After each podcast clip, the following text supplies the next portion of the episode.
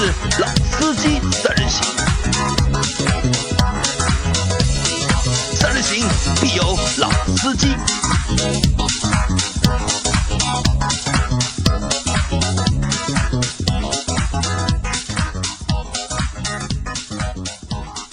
Hello，大家好，欢迎收听《老司机三人行》，我是杨磊。大家好，我周老师。大家好，我是阿 Q。啊，今天阿 Q 继续和我们大家来一起做节目。那上期节目我们说了，阿 Q 换了一台 GK 五，对吧？我们也超跑，超超跑 GK 五，我们也聊了一下，就是我们觉得就是买车的一些我们的目前的这些思路或者是想法吧。那反正就是还是建议大家就是按照自己的一个实际情况，对吧？根据自己实际情况，按照自己心里面想要的那个东西，就那个方向去选择，对吧？啊，因为车这个东西啊，主要还自己开，对吧？你每天开一辆自己不喜欢的车子，其实也是一件蛮痛苦的事情。关键还自己喜欢。啊，对自己喜欢，哪怕贵一点也好，便宜一点也好，这都不是最重要的，对吧？自己承受范围之内的，选一辆自己喜欢的车子，那我觉得是蛮重要的。那讲到喜欢，就是我那个我家有个亲戚。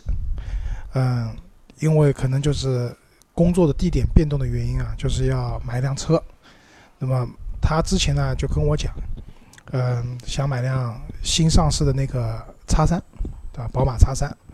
那当时我劝他的什么呢？就是说，我说这个车不是不能买，但是呢，就现在因为新车上市嘛，一分钱优惠没有，不算数，对吧？经销商那边肯定还要抢劫你装潢啊，对吧？阿 Q 反正就精于此道，对吧？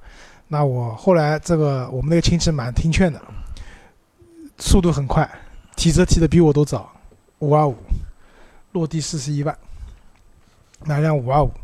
那么，但是呢，他跟我讲，他其实心里面还是很喜欢叉三这个车子，对吧？只不过因为现在确实贵嘛，你想叉三现在最便宜的是三十九万九千八，三九九八，没有优惠，对吧？这个车落地的话，怎么样奔着四十五万、四十六万去了？对吧？那对他来讲可能也贵了点，那最后选了一个相对来说家庭使用比较实用的这样一款车，对吧？那么阿 Q，你现在因为在宝马一直就是之前奔驰，现在宝马嘛，就是你们就是从你们就是经销商的角度来看啊，就是叉三这个车，你觉得它的亮点在什么地方？亮点啊，我估计要冷场的呀要冷场，冷场这样 就是因为我们上周我们做了一集关于 QL 的奥迪 QL 的就是配置的。内容嘛，那那就是内容放了之后啊，就是评论的小伙伴也非常多。我们到后面也会单独做一期关于评论内容的一个解答或者是回顾的内容。那这一集呢，正好阿 Q 在嘛，那我们就来聊一聊，就是关于宝马的这台新叉三。对你还是要想一想，我想这台新的叉三，我呢在想，亮点在哪？不能太官方，对吧？这个违背了我们节目的初衷。但是呢，也。就是说，这个亮点其实蛮难找的。那么我突然间想起来有两点可以来说说。第一点的话呢，这个车子的呃蒙皮的一个用料就是车壳。那么就是说这种钣钣金件，钣金件做工呢还是这么的软抛。但是话呢，这个至少来说呢，比奔驰好在它开始有铝件了。前面的一块两个车门啊、一字板啊、机盖这个都是铝的。但是这个车的一个亮点，我觉得我开的感觉还不错的，就是一点它的隔音真的不错。隔音作为一台 SUV，它隔音真的不错。因为这辆车的话，至少厂方给的那一些内训的资料显示是这样的：这辆车整个发动机外面都包了一层很厚的宝马专利的隔音棉，甚至包到变速箱这这一块。那么因为有很多的后驱车嘛，它变速箱其实是在前排驾驶员脚部的那个边上的，所以很多车的话开了时间久，跑个长途，你会发现上半身很凉很凉快，但是脚这么一块特别热。因为这就是因为什么呢？这一块地方它的一个隔热、隔音、隔音，呃，一个隔隔热、隔音都没有做好。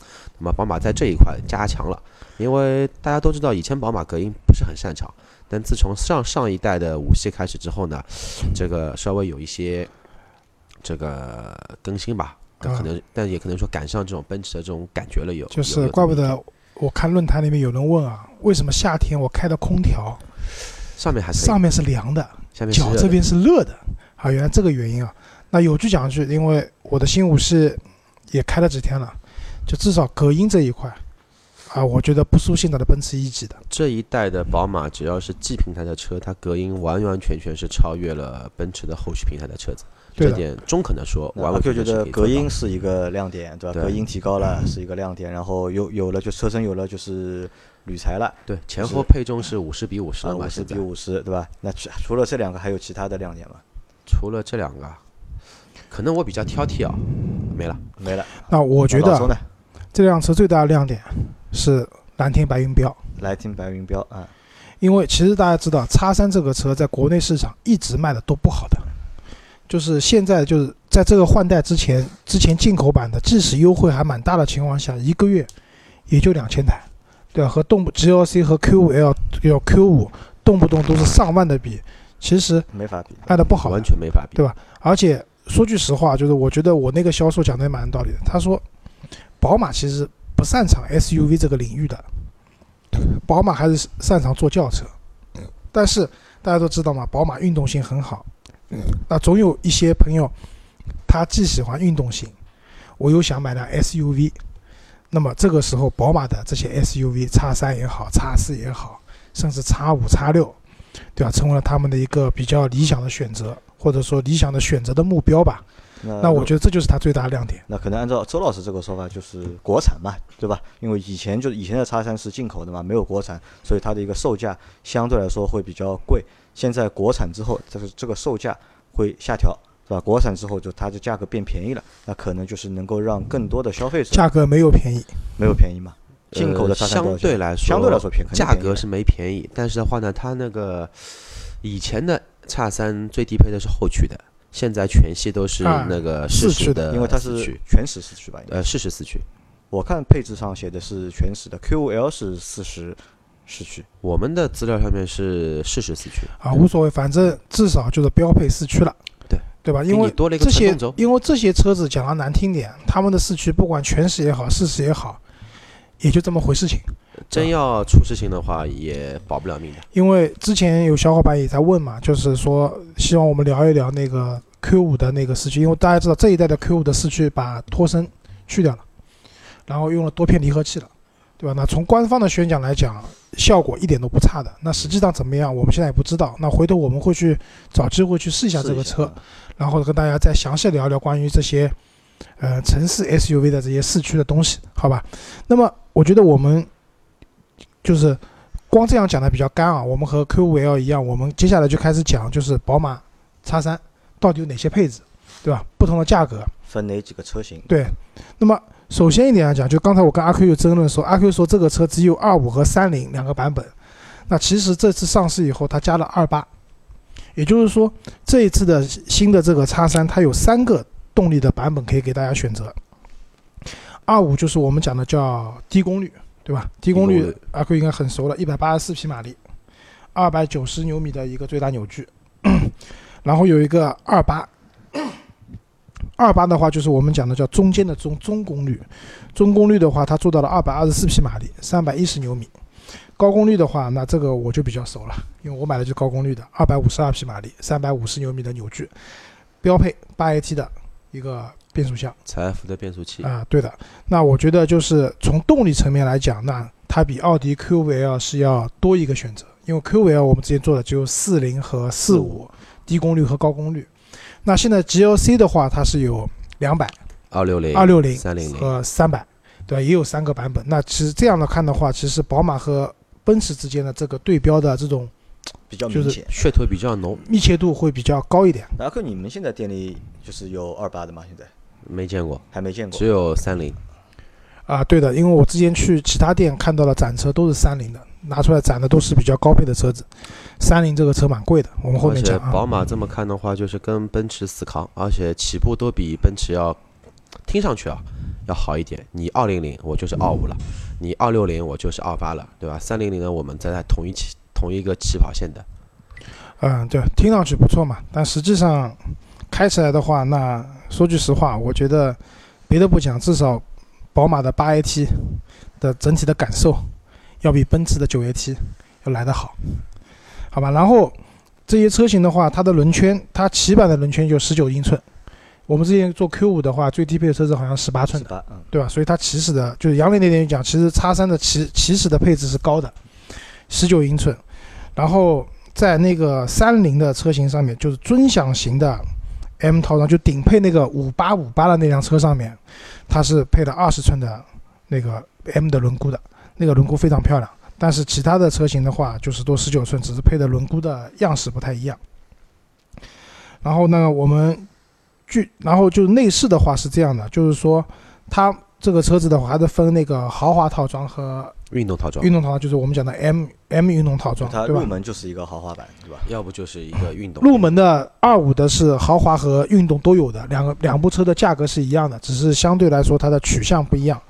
那么会有哪些区别呢？就是入门级的车型啊，用的是非真皮的，嗯，就是我们讲的叫合成皮。人造革，啊，人造革，对吧？然后从二八开始的话，基本上都用到了是真皮，但是它没有 Napa 的真皮，对，就用的是叫文文纳萨卡的一个这样的一个真皮，好吧？然后颜色的话，它主要分为是什么？一个叫摩卡色，摩卡色就是我们讲的有点像咖啡色的那种颜色，深棕色，啊，深棕色，对。简单说就是深棕色。然后会有一个黑色，黑色大家很好理解嘛。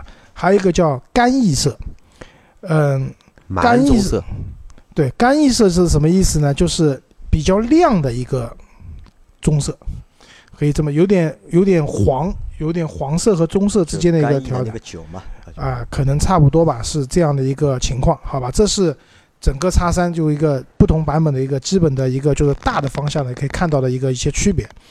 然后，嗯，这个颜色的话，在不同车型上是也不一样的。那个最低配的车型的话，你只有摩卡色和黑色可以选。二八和三菱的车子的话，是有摩卡黑色加干邑色可以选，但到了顶配的三菱尊享型的时候，它也只有摩卡色和黑色可以选，但是和最低配那个车子用的材质是完全不一样的。我们现在讲就是最便宜的两个版本，三十九万三千要九千八，对吧？是二五的豪华套装和 M 运动套装。哎，杨磊，你还记得 Q 五 L 的入门价格多少吧？也是三十九万多吧，应该是。就这个品牌这个级别的车型就跨入到三十万这个门槛。四十万了，都将近四十万。Q 五 L 的起步价格是三十九万三千八，好像还是五千八，我忘了，就是比奥迪要比奔驰，包括和 GLC 要便宜几千块钱。对。但是呢，这个便宜的几千块钱啊，我们来讲一下，就是叉三的那个二五 i 的这两个版本，它标配了哪些东西，你就会发现其实 QL 不便宜的。为什么？首先，LED 大灯 LED 大灯标配 Q 五鲁 Q 呃是 Q 五是，Q 五是氙气的对的。好，十九英寸的一个轮圈，qq 十八寸的，啊阿 Q 这两个东西加在一起，他们差价五千块钱应该不止了吧？五千块不止不止。对吧？然后倒车影像加前后雷达，定速巡航，全景天窗，还有一个电尾门，就电动尾箱，但不没有不带感应的，啊就是但是是电动的。加上现在那个宝马的那个标配的那个就十点二四英寸那个中控屏，可以分屏显示的那个东西，而且我觉得还有一点蛮好的是，叉三标配了三区的自动空调，就是它的后排的那个空调也是可以单独调节温度和风量的。对，你们觉得这东西有用吗？没有没有，我觉得蛮有用没，我单身我没有。啊对你没用。为什么？因为我之前那辆 C 啊，就是我老婆还坐在后面，真的觉得好热啊。因为我前面会开的很大，后排出风口的风量才会相应的，但我前面已经被吹得冻死了。但现在可以单独调后面了，我觉得还是蛮有用的。然后，嗯、怎么讲呢？就是说这个车子我觉得比较缺憾的是什么？就是它的标配少了一个东西，就是宝马的那个全液晶的仪表盘，啊？它是也它也没有全液晶，它没有，它要选装的，在这个配置不过这个东西说实话也真的没什么用。大家要知道，宝马的全液晶仪表台做了跟机械式的完全一模一样，我也不知道它做它干嘛。嗯，但我觉得啊，四十万的车，我认为四十万的车应该要配全液晶的仪表但是我负责的说，如果哪天那个我们周老师把他的五系开过来，你车没有就是已经通电打火的情况下，你去坐车这个座舱里面，你会发现这个仪表台跟机械式没完全没区别，完全没区别。但是我我我个人觉得啊我蛮喜欢这种风格的，就是一般的液晶仪表盘，就是我为什么有很多问我说你为什么不换奔驰 E，就觉得奔驰 E 的内饰做的好漂亮啊，就是两大块屏，对吧？但你有没有发现这两块屏在熄火的时候，妈妈黑的两块屏，我觉得感觉不是很好。那宝马是这样的，在那个妈妈黑的两块屏，就是那个仪表盘上做了两圈金属的镀铬的东西，就是那个仪表盘那个圆圈的那边，啊，让我感觉我我我个人感觉反而会比较好。当然，你至于说它点火了以后和机械式仪表盘没有区别，那其实还是有区别的。当你打开车门的时候，对吧？仪仪表盘上会显示车门打开了，这些其实因为液晶仪表盘就是在上面可以显示内容会更多。啊、会更丰富，对吧？然后还有一个就是我要讲一下，就是宝马它那个叉三啊，就全是标配了那个 CarPlay。但我为什么讲这个 CarPlay，是因为它是标配的无线 CarPlay。对，就大部分的车型，你的 CarPlay 连接的话是要通过一根数据线都是有线的。连接的。那无线的 CarPlay 的话，你使用的这种方便度高很多。哎，那么它标配有带无线充电吗？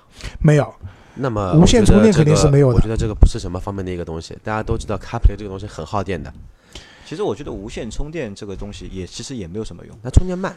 不是充电慢，因为我们大家考虑一下，我们在开车时候经常拿手机去做导航嘛，在做导航时候用电是非非常快的，但我们用导航时都会把手机放在一个架子上面，对对吧？如果你是无线充电的话，其实你是看不到这个屏幕的。是这样，就是宝马的无线充电的，我要吐槽一下，因为我本来想选装的，后来看看，一个是不能选现车，另外一个加五千块钱选真的没必要。为什么？我的 iPhone 八 Plus 没这个功能。放不进去，放不进去。我当然有这个功能了。iPhone 八 Plus 怎么会有这个功能？有的有的充电。有的 iPhone 八和 iPhone X 都是有无线充电功能哦，的。是吧？对这个这个充电的位置是在那个就是，呃以前的烟灰缸这个位置，啊，对的，手机要放进去，我我我老婆的 iPhone Ten 放进去正正好好，我的八是放不进去的，所以这个无线充电意义不是特别大，好吧？但是无线的 CarPlay 的话，用起来呢，我觉得还是比较方便。这两天我也体验了，但话说回来，其实无线 CarPlay 这东西大家也不要太神话了，因为它里面可以用的软件真的很少。比如说导航的话，它只能用苹果自带的那个导航地图，虽然那个地图也是高德地图提供的，但是它导航的这种 界面也好和提供的东西的话，都是比较简化的，没也没有我们手机上用高德地图那么方便。我插一句啊，如果是开的奔驰的车子，它用的 Commando 系统的，你用 CarPlay 肯定是觉得很方便的，速度又快，然后又精准。如果你是用宝马的这个 iDrive 跟那个奥迪的这个系统，你还是用原，那你还是用原厂的吧，肯定比这个 CarPlay 要好。原厂的也不太好，还是高德地图最好。好，那其实我们讲到这边啊，就是跟上次一样，其实我我觉得，嗯、相对来说，宝马的这个新叉三，它的入门款啊，这个价格，就是给到的一些配置诚意度，我觉得还是蛮高的。这可能因为是国产了，因为之前进口嘛。它和 Q 五啊 Q Q 五 L 比的话，就少一样东西嘛，就少一个那个自动刹车嘛，就看上去一个比较大的一个配置。宝马啊全系是没有的嘛。啊，宝马这点呢，也真的是要，也是一件蛮坑的事情。就是我本来觉得，就是这种，就是初级的辅助驾驶，就是带一定自动功能的这种功能，安全配置对吧？应该都有了吧？至少豪华品牌，哎，宝马是真没有，要那选装的关于关。于这个问题，就是你们培训时候有有说过吗？没去参加，因为因为奔驰有这个功能，对吧？奥迪也有这个功能，那为什么宝马没有这个功能呢？用户肯定会问的嘛，因为其实这个功能还是一个蛮大的一个功能。安全还在于人，不在于车，对吧？我是销售，我就这么讲。我撇开我那个对吧，既效力过那个，就跟 C 罗一样，在皇马效那个效力七年，我在奔驰做了五年，刚刚刚刚刚去那个宝马，我只能这么来觉得，这种初级的自动刹车功能对于我这种人来说是完全没没用的，有跟有有跟没有是没有区别的一个事情。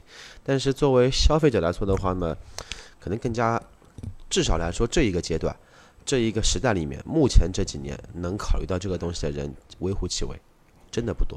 嗯，呃，我是觉得啊这个东西呢，我觉得应该有，因为据说接下来一九款的那个新的五系会把那个初级的那个辅助驾驶功能作为标配了。因为我现在选装的话好像是八千九还九千八吧。对，我就这么再插一句啊，你现在把所有的自动刹车系统全部给砍掉，宝马、奔驰、奥迪都不给，你看销量会不会下降？或者说这两个呃一台车是带这个功能的，价格涨一万；一台车不带的，价格减一万。你看涨一万的这个车会不会有人去买？大家不在乎这个东西。呃，说句实话，我还是蛮在乎的，因为之前奔驰 C 上用到过，还是避免了一次追尾的因。为这个问题我们上期节目讨论过嘛，其实我觉得是不在乎，但张波和老周都觉得有这个功能肯定要比没有好，会好很多，对吧？但是你说，如果有这个功能没这个功能，有一个很大的差价的话，那可能对吧？对我只能讲价格相同的情况下，有比没有好。对，但是如果和 Q 五 L 的入门版比的话，其实价格是差不多的嘛。嗯，但是多了这么多东西的话，其实换句话说，我会选择 X 三的这么一些配置，至少来说电动后有没有了啊、对，但是 Q 五 L 我们之前讲的，它最大优势是 L，L，，L 对吧？就是阿 Q 对空间无所谓的人，来讲？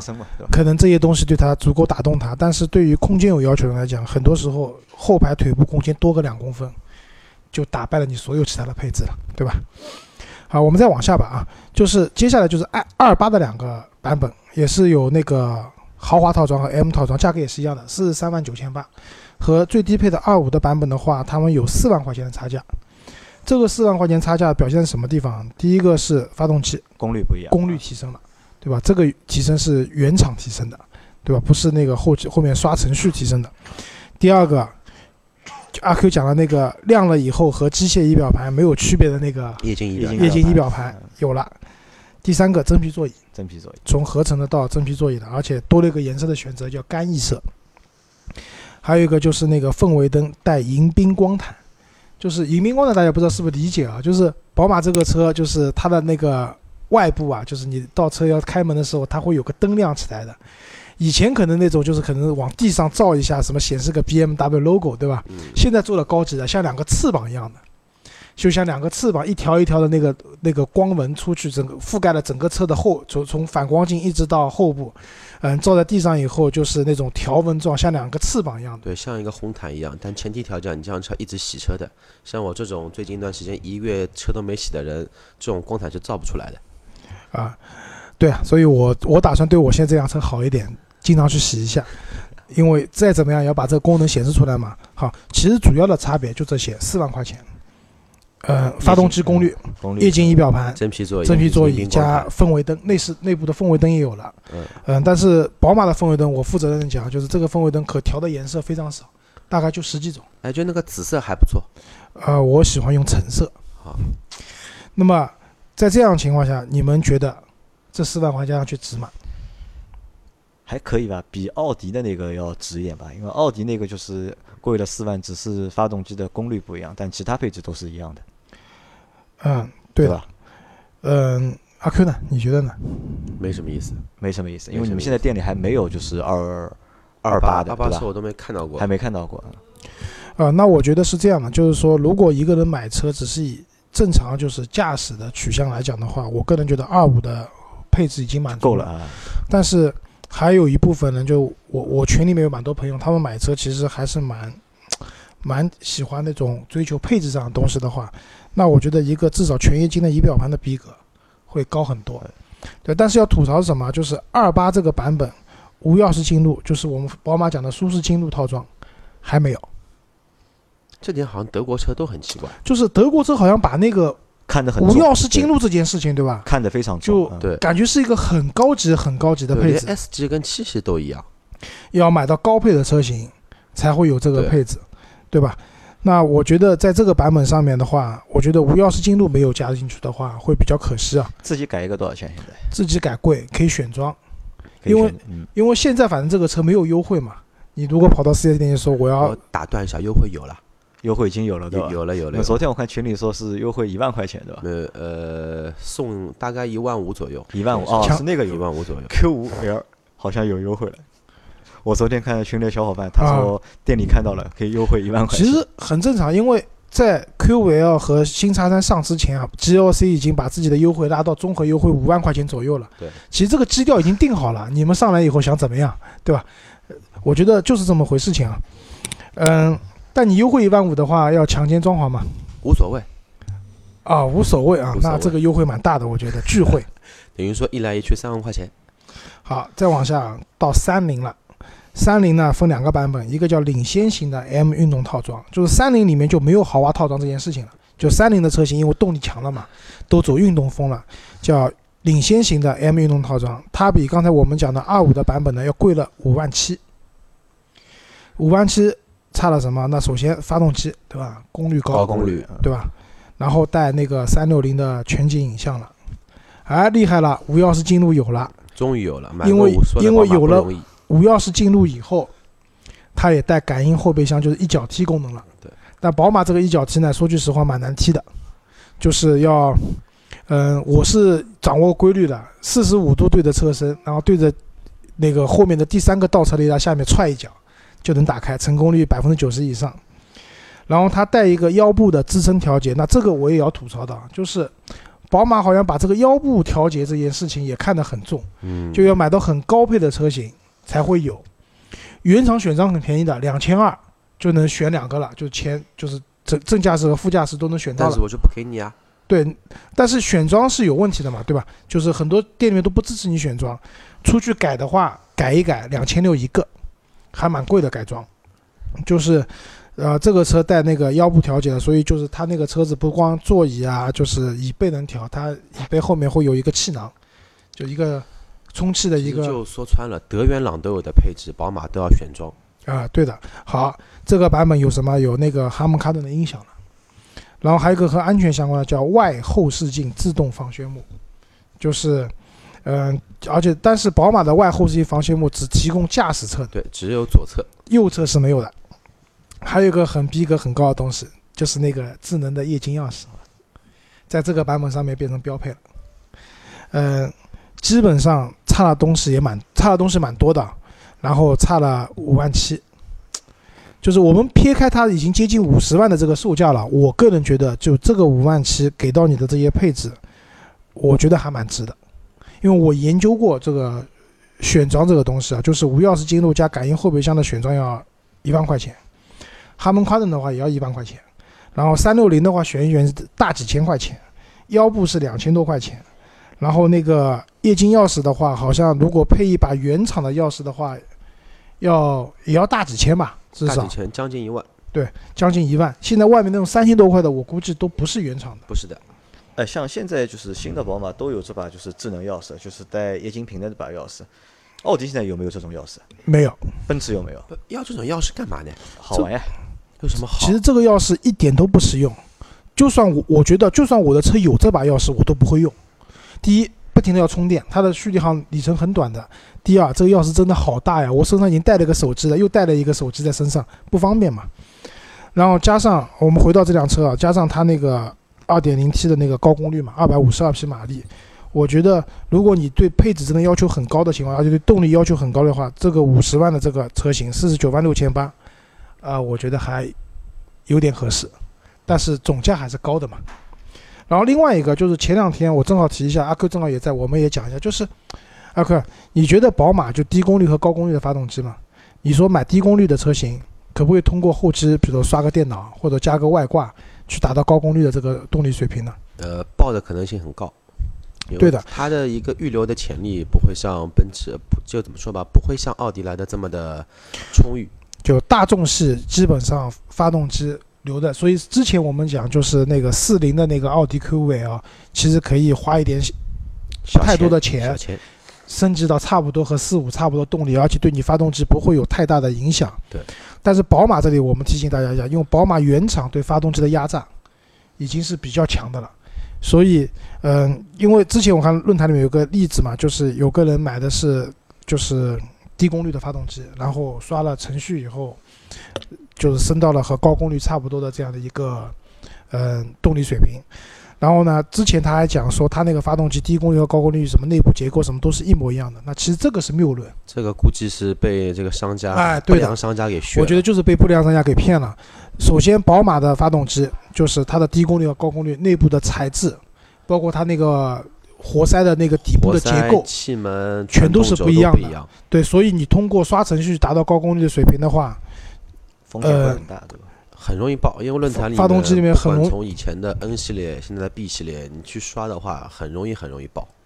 对的，而且大家不要觉得你去 4S 店修车的时候，你把那个原刷的程序还还原以后，他们不知道，就是经销商那边电脑一连以后，因为他们索赔都在发到厂家去的嘛，厂家很明确的告诉你这台发动机的程序是被篡改过的，所以是不予索赔的。而且大家要知道，宝马的售后保养，它是就怎么说呢？宝马的那个保养系统，它是实时跟那个宝马公司进行一个无线传输的。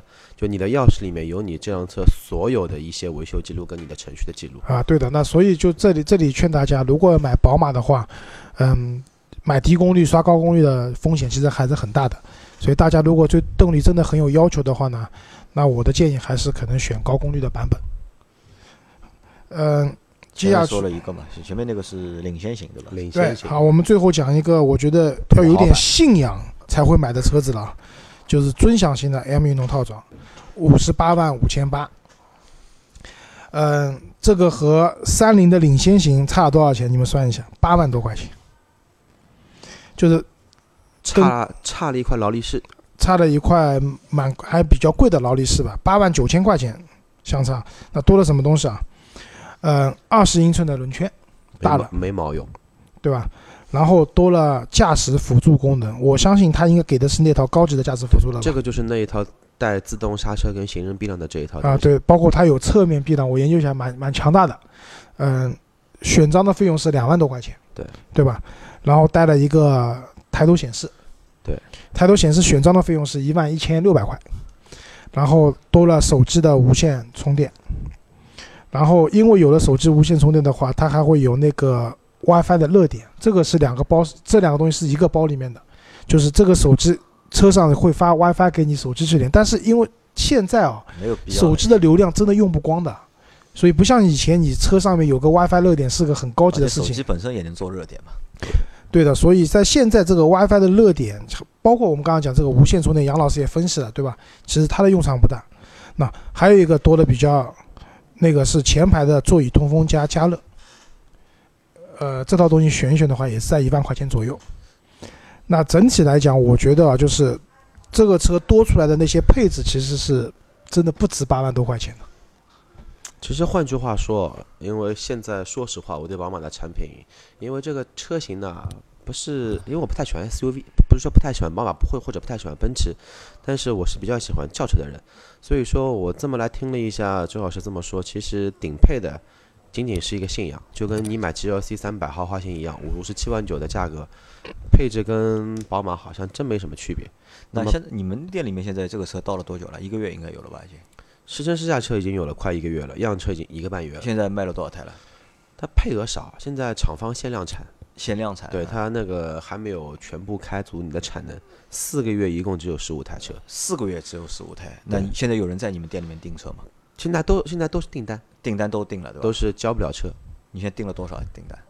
大概超过一百张吧，一百张啊，开玩笑了，你这开玩笑了，二十张不到吧？二十张不到。啊嗯，我觉得是这样，就是说，之前我们讨论过，就是奥迪顶配的车子 Q5L 顶配的车是五十一万多，宝马这辆车要将近六十万了，对吧？其实 GLC 的话，顶配的车子也要将近，五也是将近六十万，五十也要将近五十八万，对了，对吧？嗯这些顶配的车型呢，派什么用场呢？我觉得有两个用场。第一个呢，放在展厅里面，就是给你们看到的是我拉逼格用，对吧？就是最高级的这样一款车，就像我那个店里面有那个 M 七六零，对吧？不管那个车子便宜一百万也好，还便宜一百二十万也好，往那边一放，对吧？引擎盖一打开，镇店之宝，对吧？你看到那个 V 十二的那个大发动机、大心脏，对吧？就像杨磊讲的，镇店之宝。对，边上要放一个小音响，天天帮你唱祝你生日快乐。对，就这个车子呢，就是不管呃，阿 Q 就是这个车已经库存超过一年了，对吧？所以生日蛋糕都已经吃过了。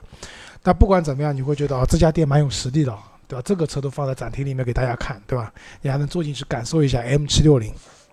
那我觉得叉三这个车顶配的车子，一个是这方面的作用啊，那第二个作用是什么呢？就是说，因为这个车肯定卖不掉嘛，那么库存的时间会比较长。当它到了一定时间，就是帮认定为它的库存车的时候，这个车会给到一个蛮大的优惠的，但这种车子就算优惠很大，也是五十几万。将近六十万的车打八折嘛，那不就近五十万了嘛？那我觉得这个车打八折应该蛮轻松的吧？等到这个车真的是有库存了或者怎么样，因为叉三这个车，我觉得半年以后随随便便十五个点以上的优惠，就是我始终这么认为啊，那个买宝马和买奥迪的小伙伴，能奔着第一批买原价的，绝对是有信仰的，都是真爱，对吧？真爱，绝对是真爱。对的，就是我们本来预测 QV 要怎么样，要过了这个夏天才开始优惠，对吧？就没想到现在已经优惠给出来了，对吧？叉三也不阿 Q 已经说了，对吧？也优惠了，对吧？然后装潢随便，那那那不强行你装潢的话，那基本上这个车的优惠就实实在在有优惠了嘛。那说明就是这些车上来以后都是准备着让利的。那么那些顶配的车型的话，呃，我个人觉得主要是起到就是大幅让利的时候，对吧？给一些喜欢配置高，然后喜欢动力好的用户，然后用一个相对比较实惠的价格去选择的。好吧，那我们现在说到这边啊，呃，你们觉得整个叉三这个六款车型里面，你们觉得比较推荐的性价比比较高的是哪一款？杨磊先说吧。我觉得就那个入门入门的豪华就可以了，啊就加配一个增配一个全液晶的仪表盘，我觉得就够了就。我也觉得这个配置够了。我觉得因为这个就是张波上次说的嘛，就是入门即豪华嘛嗯，该有的配置其实都有了嘛。宝马这种车子，叫我看来，它的豪华感、豪华感的营造远不如奔驰和捷豹这么的有感觉。你还不如就买它的一些，对吧？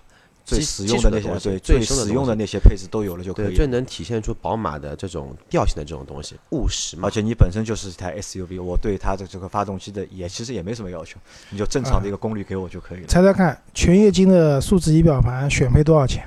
九千八还多多少钱？一两个极端，一个嘛九千八，一个五千，平均价差不多，六千块。六千块那还可以啊。其实你们会发现啊，就是这个六千要比五千块选装那个就是无线 无线无线充电 CarPlay 要要来的实惠。好多了要。啊，是就是这样，就是说，大家如果知道那个怎么讲，就是选装的话，就是不管奔驰也好，还是宝马也好，就是原厂选装的那些东西的价格，都要比你这这事后去改都要便宜的。那我倒是这样想，就是说，因为现在本身车子也没什么优惠嘛，都是订单制的。订单的话，其实基本上都是支持你做个性化定制的。在这样的情况下，我觉得可以考虑买二五的那个版本，三十九万九千八那个版本。然后买了这个版本以后呢，我觉得可以选一些东西啊，会让这辆车在不管是日常使用，还是就是开出去以后这种逼格方面都会比较有大的提升。那我觉得呢，可以选一个叫创新套装，啊，它也有有套一万三千块钱，一万三千块钱包含什么东西啊？就是包含了 HUD 的那个 HUD 抬头显示，加上杨磊超级喜欢的那个液晶钥匙，一万三。就我觉得这个性价比，因为单选一个 HUD 的话都要一万一千多块，那其实那它这样的带那个液晶仪表盘吗？不带。不带对吧？那我想要液晶仪表盘和就是呃，别着急嘛，一个样来嘛。这个里一万三，你记一下啊，一万三千块加上去了。然后第二个呢，我觉得可以考虑选一个什么叫叫舒适套装。舒适套装是什么东西？就是无钥匙进入，进入啊，含一脚踢一脚踢，含内外的后视镜的防眩目，自动的防眩目，加上三百六十度的倒车影像，那么多东西，你猜多少钱？也一万三九千块。九千哦。那其实这个性价比是很高的这个性价比很高的。然后，我觉得有就我来讲，因为冬天嘛，加一个冬季套装，冬季套装包含什么？就前排座椅的加热功能，三千块钱。因为大家知道，冬天的时候你坐进车子的时候，这个时候发动机没有热，你暖气是打不出来。当然，土豪直接用 AC 就用空调压缩机打暖气，我们除外啊。正常情况，这个时候暖气没有的话，开一个电加热会真的很舒服。嗯，然后等到车子里面暖气有了，把电加热关掉，就是整这个冬天的用车的感受会非常好。宝马现在有没有那个就是自动的那个进气格栅？就是奔驰有有的那个。五系的有，五系有系，的有五系有，对，五系有现，在它叉三上有没有？没有，没有。五系是标配的，对，它叉三叉三全系都没有。没有，对的，因为今天那个新的叉三我在上牌地方看到了，没有啊。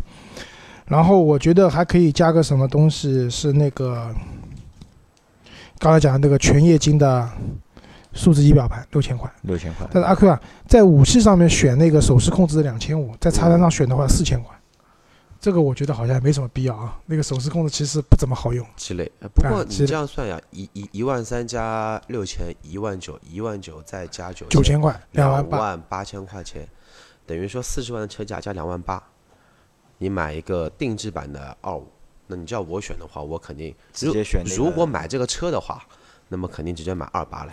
二八没有这些配置的对于我来说，啊。真的那阿 Q 可能对动力上的要求会比较高一点啊，对吧？那我觉得如果说你对我我给的这个建议是在动力上你要求不是很高，但是从日常使用这辆车的一些逼格啊，包括它的使用的便利度来讲，那我觉得选这套东西还有个三千块美金，嗯，那基本上就是一万八三万一的选装件，三万一的选装件，加上那个原来的三九九八的车价。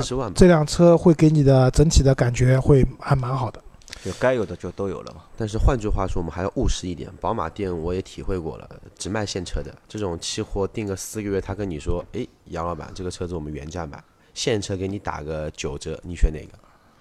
那当然打九折了，我不就这种情况嘛？对啊，对，但是因为现在我的意思说，现在叉三本身来讲还是订单在卖你没有现车嘛？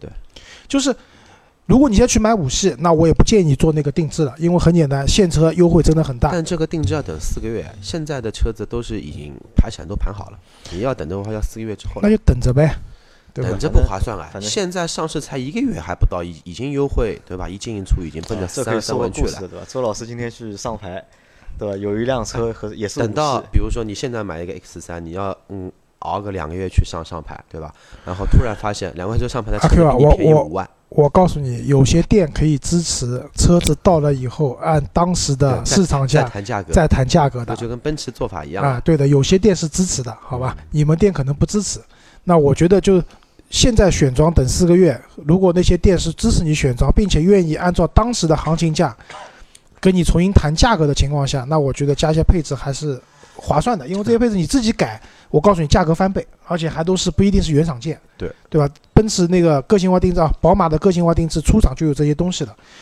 我我是一个很务实的人，我推荐的这些选装的配置都是很实用的。阿奎，我问你啊，根据你现在在你这家店就是上班现了解的这个情况，你觉得这个车最高的一个折扣可能会达到多少奔？着八折去吧，八折去，八折嘛，八折就是现在要等多久？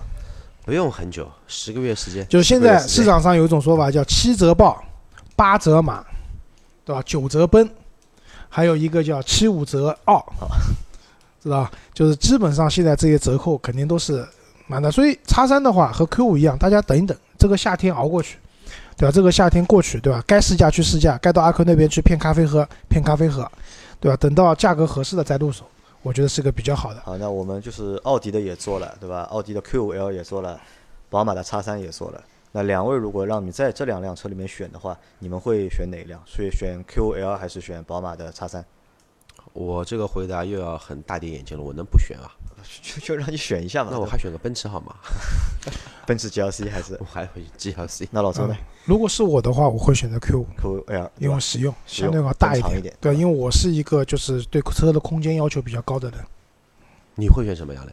我会选看就是谁的折扣低嘛，对吧？因为我觉得两个车其实还是差不多。都打八。折的，如果都打八折的话，我会选叉三，就多抖八折。不，你还会选入门级的叉三吗？对入门级的叉三啊，就是选配我们前面刚才说的那些配置。啊，不可能，选配就打不到八折了，因为八折肯定是现车的这种裸啊，现车裸配，现车裸配，很有可有可能是经销商在订车的时候会选一小部分的配置可能带了可能带了一个那个手势控制啊，经销商我觉得很傻的啊，就是给你们选一个手势控制哎，这在是一个这个车上，很傻逼的一个功能，对吧？可能经销商觉得这个功能很高科技，但其实一点都没用。不是，据说是因为宝马不给经销商发裸配的车子，它必须经销商那边一定要必须要选满足一些这个就是选制满足一些金额的，就是那个增配嘛。五千块钱左右的一个定制。那么为什么这么选？我告诉你，因为手势控制最便宜，对吧？是啊，对，因为他们也不敢选那种配置价格很高的那些配置，因为你选过来以后别人不要，你这个车就砸手里了，所以他就选一些最便宜的两千多块的手势控制啊，什么三千块的座椅加热啊，基本上就这些东西了。好吧，那我们这期节目就做到这里。然后大家对这个车有兴趣的话，可以在我们节目下面留言评论，或者到我们群里面来问阿 Q，因为阿 Q 在宝马的 4S 店嘛，啊他可以就是在第一线回答大家关于这辆车的各种各样的啊，问题。如果大家想买这个车想试驾的话，也可以找阿 Q。对，记得艾特我就行了，因为不然群里面一天的留言都是几千条的，我实在 看看不。受不了，的？艾特你了，你也未必能找到而。且我这个是对吧？安卓手机你一千多条短信息出来。直接就关机了。好吧，那我们节目就到这里，感谢大家收听。谢谢大家，拜拜再见。拜拜。